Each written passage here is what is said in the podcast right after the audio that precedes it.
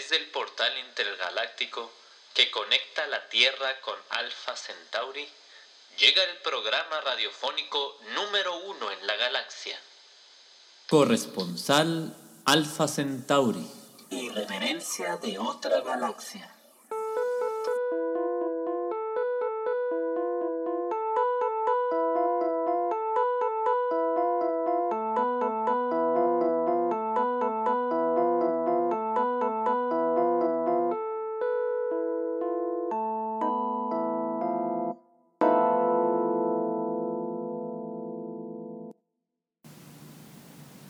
Y queda con ustedes la voz que orbita el sistema solar, la reportera intergaláctica 3220, Nati.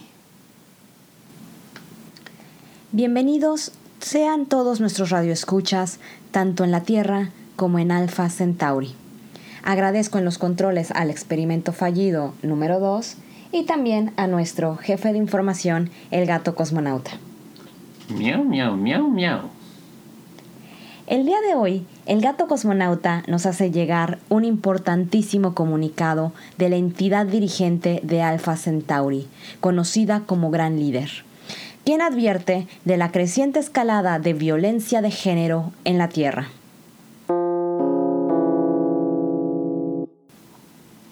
A diferencia de la política terrestre, la política alfacentaurina ha abolido toda forma de gobierno primitiva, generando una confederación de planetas dirigidos por una anarcodemocracia monárquica con tintes populistas sin género y sin condiciones raciales, que es elegida por sorteo cada 12 ciclos parsecs o 144 años en la Tierra.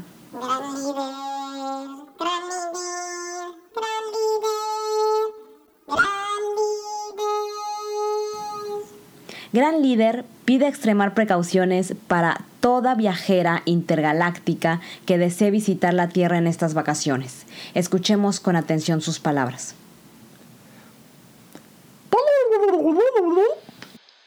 En día de hoy, 59 de la quinta del año centaurino Smirk, yo, entidad líder elegida por sorteo para representar esta anarcodemocracia, monárquica con tintes populistas, advierte de la creciente violencia de género que azota las comunidades terrestres.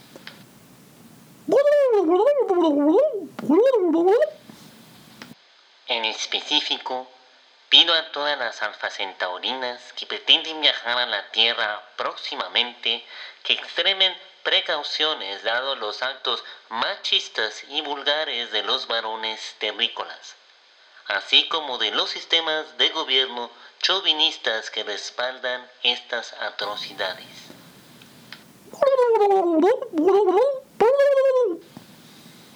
Recuerden que lo más importante es su bienestar. ¡Viva Alpha Centauri!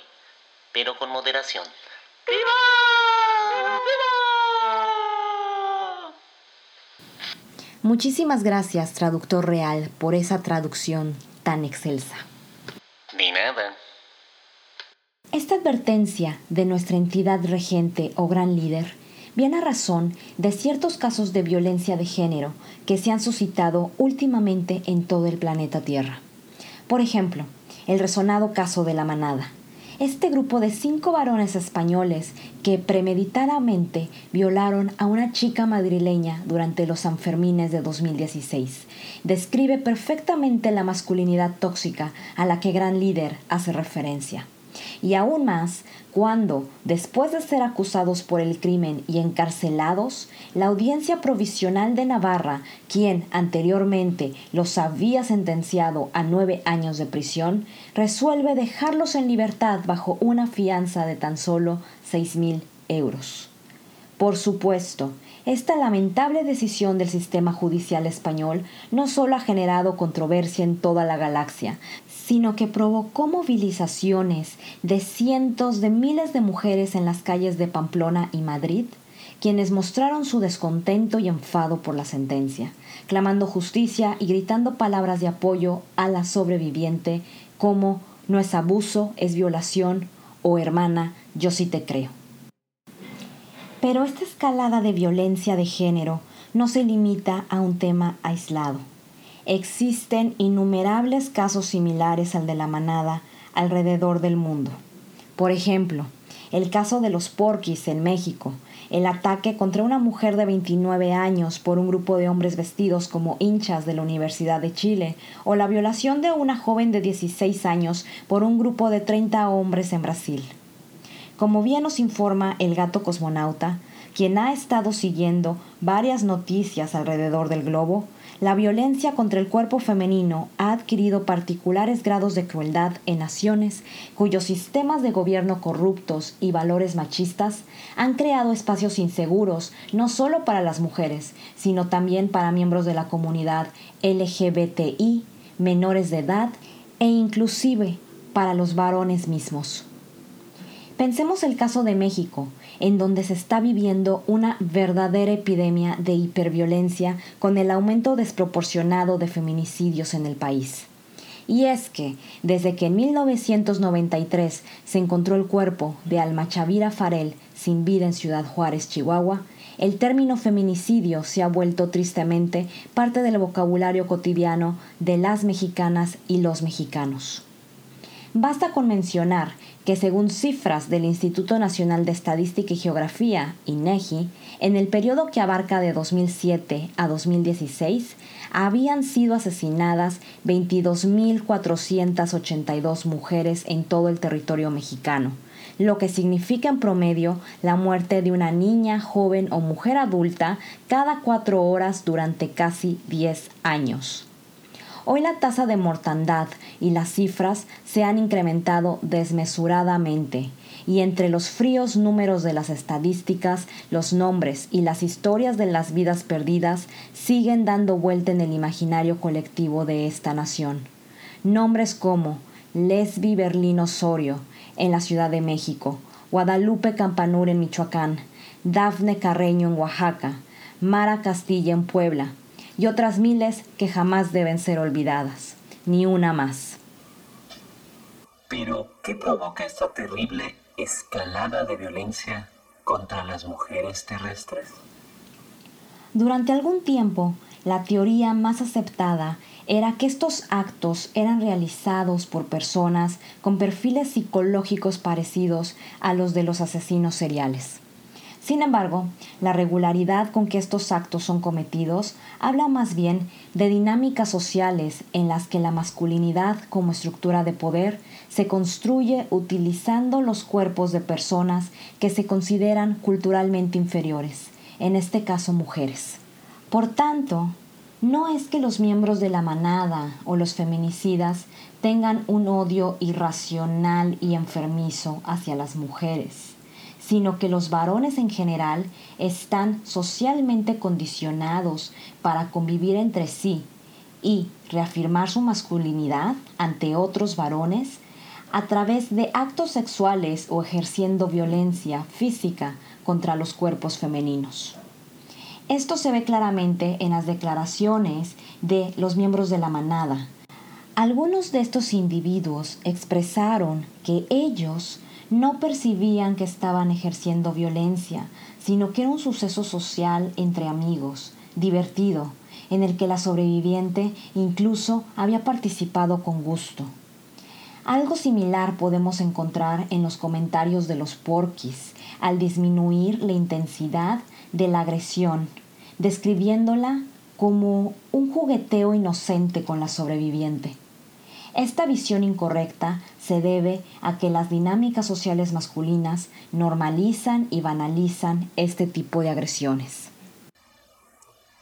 ¿Y cómo están respondiendo las autoridades de la Tierra? El problema es que las autoridades terrestres encargadas de impartir justicia en estos casos también son parte de estas dinámicas sociales que banalizan y normalizan la violencia sexual contra las mujeres.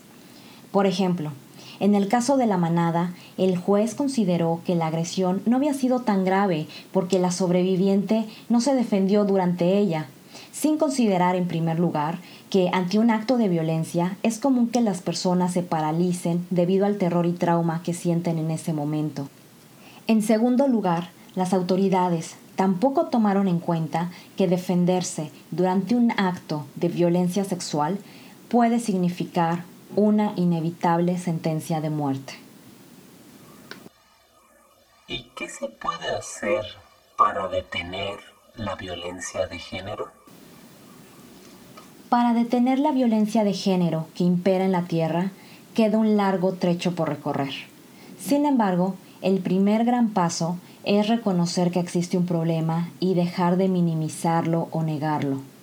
Los terrícolas deben dejar de negar que las mujeres son uno de los principales objetivos de la violencia sexual. Reconocer que las mujeres son más vulnerables a la violencia sexual no significa negar que otros grupos sociales también están expuestos a este tipo de violencia, sino reconocer que existen grupos que están más expuestos a tipos específicos de violencia por su condición de género, su condición racial, social, entre otras. También es importante dejar de culpar a las sobrevivientes y hacer parte del sentido común la idea de que ninguna mujer terrícola busca ser agredida sexualmente al vestirse o comportarse de determinadas maneras. Terrícolas esta clase de afirmaciones son absurdas en el resto del universo.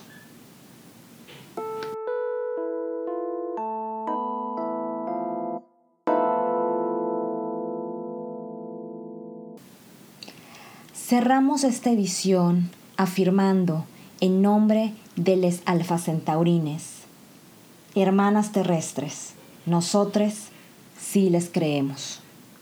Gracias por acompañarnos. Escríbanos a corresponsalalfac.gmail.com. Síganos en Twitter en arroba corresponsalac.